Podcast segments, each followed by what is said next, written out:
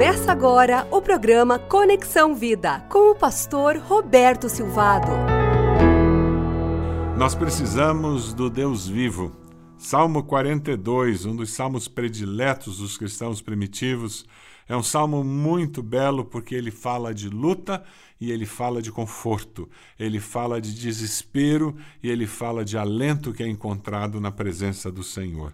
O salmista reconhece a sua fragilidade quando ele diz: Como a corça anseia por águas correntes, a minha alma anseia por ti, ó Deus. A minha alma tem sede de Deus, do Deus vivo. Quando poderei entrar para apresentar-me a Deus?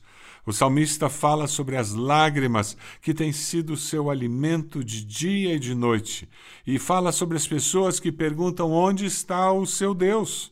Por que você está tão triste, a minha alma, tão perturbada dentro de mim? A minha alma está profundamente triste. Até os meus ossos sofrem agonia mortal. Quantas vezes pessoas questionam a nossa fé e até dizem como que você pode ser discípulo de Jesus? Pensei que você era convertido e você está aflito, está agoniado, está, está deprimido, está abatido. Mas nós somos humanos e como humanos que somos, nós passamos por momentos assim. Mas como discípulos de Jesus, nós passamos por momentos assim, mas olhamos para Cristo e perseveramos confiando, porque a nossa fé está firmada no nosso Salvador. É por isso que reconhecemos a nossa fraqueza, derramamos as nossas dúvidas, as nossas lutas aos pés da cruz.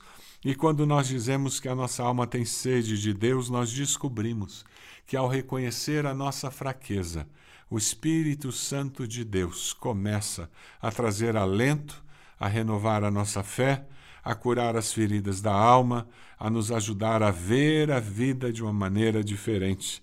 E o salmista descobre que existe muito poder em nós nos lembrarmos da história da nossa caminhada com Deus.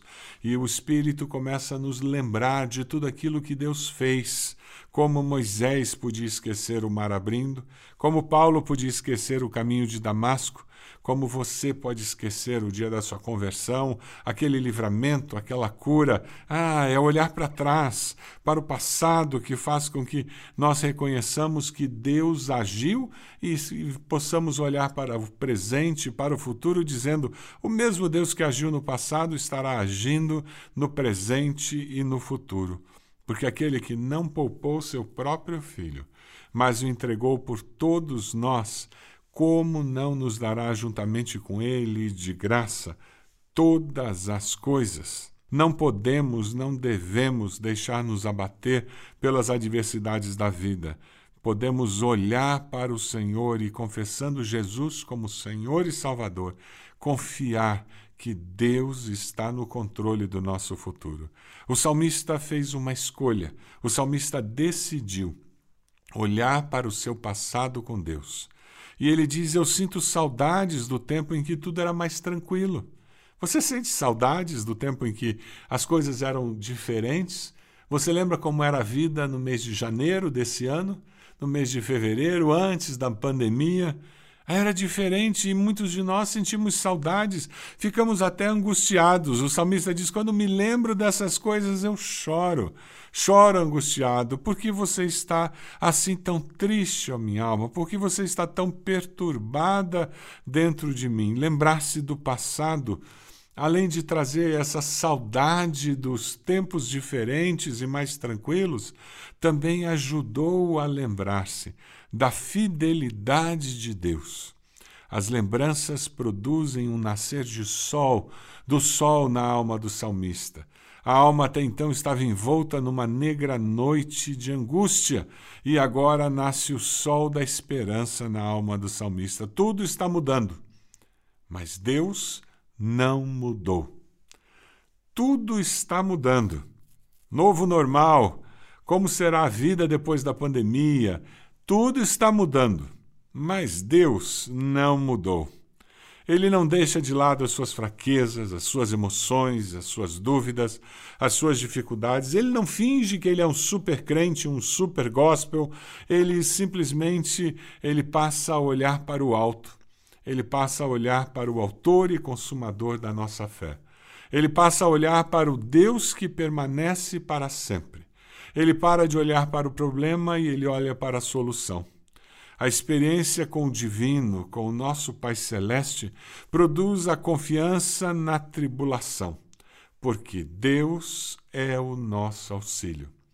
Você decide viver confiando em Deus, no Deus que não muda, porque tudo está mudando.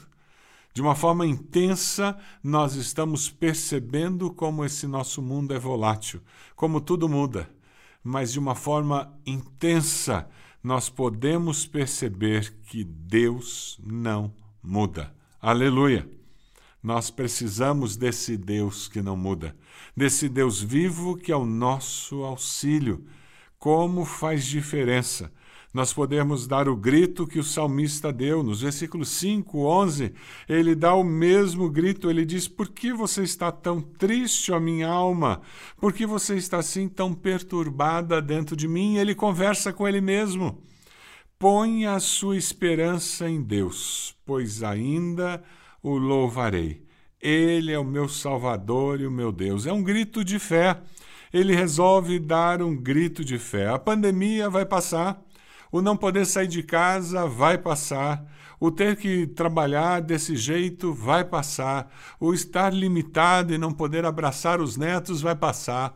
O não poder abraçar as pessoas que, que eu amo vai passar. O não poder estar vivendo a vida à igreja como a gente vivia vai passar. O não poder fazer viagens, viagens missionárias, tirar férias como a gente tirava, vai passar. Tudo isso vai passar. Mas Deus vai continuar sendo o mesmo Deus. E o salmista diz: Eu vou dar um grito de fé, eu vou colocar a minha esperança, sabe no quê? Em Deus, não é no governo, não é na economia, não é na, no descobrir uma nova vacina. Não, eu vou colocar a minha esperança em Deus, pois eu ainda o louvarei.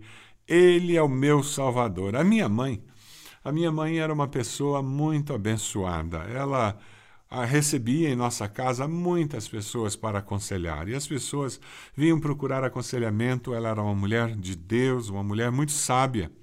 E pessoas que, que vinham até a nossa casa procurando aconselhamento, muitas vezes vinham perturbadas com seus problemas, passando por lutas e a minha mãe tinha um jeito muito simples de falar e de confortar as pessoas, e eu me lembro de ouvi-la muitas vezes usando essa ilustração e essa expressão. Ela olhava para a pessoa, ouvia com carinho, com cuidado, a pessoa contando todas as dificuldades, e de repente a minha mãe dizia: Olha, eu estou ouvindo você dizer que existem nuvens negras no céu da sua vida e você já não consegue mais enxergar nada, só nuvens negras. Mas eu queria lembrar você de uma verdade que existe que é preciosa.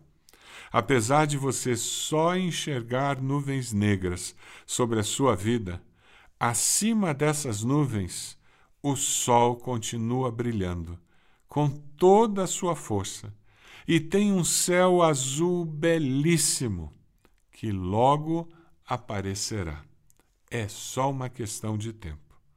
Acima das nuvens, o sol e o céu azul continuam a existir.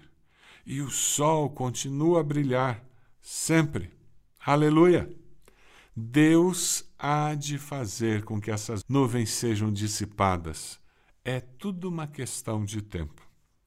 Foi o que o salmista resolveu ele resolveu acreditar que Deus estava no controle da sua história. E ele disse: Eu ponho a minha esperança em Deus. Eu ainda o louvarei, porque ele é o meu Salvador. Existe um hino muito bonito no Inário por Culto Cristão, mas eu sei em quem tenho crido.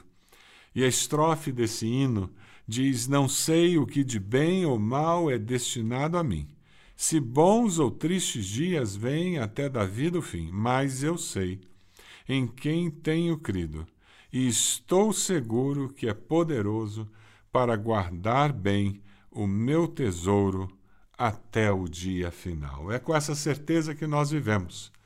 É com essa certeza que eu e você vamos enfrentar as mudanças que vierem na nossa direção, com a certeza de que Deus é Senhor do presente e do futuro das nossas vidas. Posso orar por você? Senhor meu Deus, eu te agradeço. Nós te agradecemos, Pai Celeste, porque o Senhor é dono da história das nossas vidas. Porque o nosso futuro está nas Suas mãos, o nosso presente está nas Suas mãos. E nós queremos, nesse momento, pedir que nós possamos dar o mesmo grito de fé do salmista. Colocamos nossa esperança no Senhor. Deus, nós colocamos a nossa esperança no Senhor porque nós confiamos que nós estaremos louvando ao Senhor porque, como nosso Salvador e nosso Deus, o Senhor estará agindo na história das nossas vidas. Abençoa, Senhor, cada um de nós, cada um dos ouvintes, para que nós possamos, como salmista, renovar a nossa confiança no Senhor e, pela fé, viver cada dia que o Senhor nos dá. Nós oramos no nome de Jesus. Amém.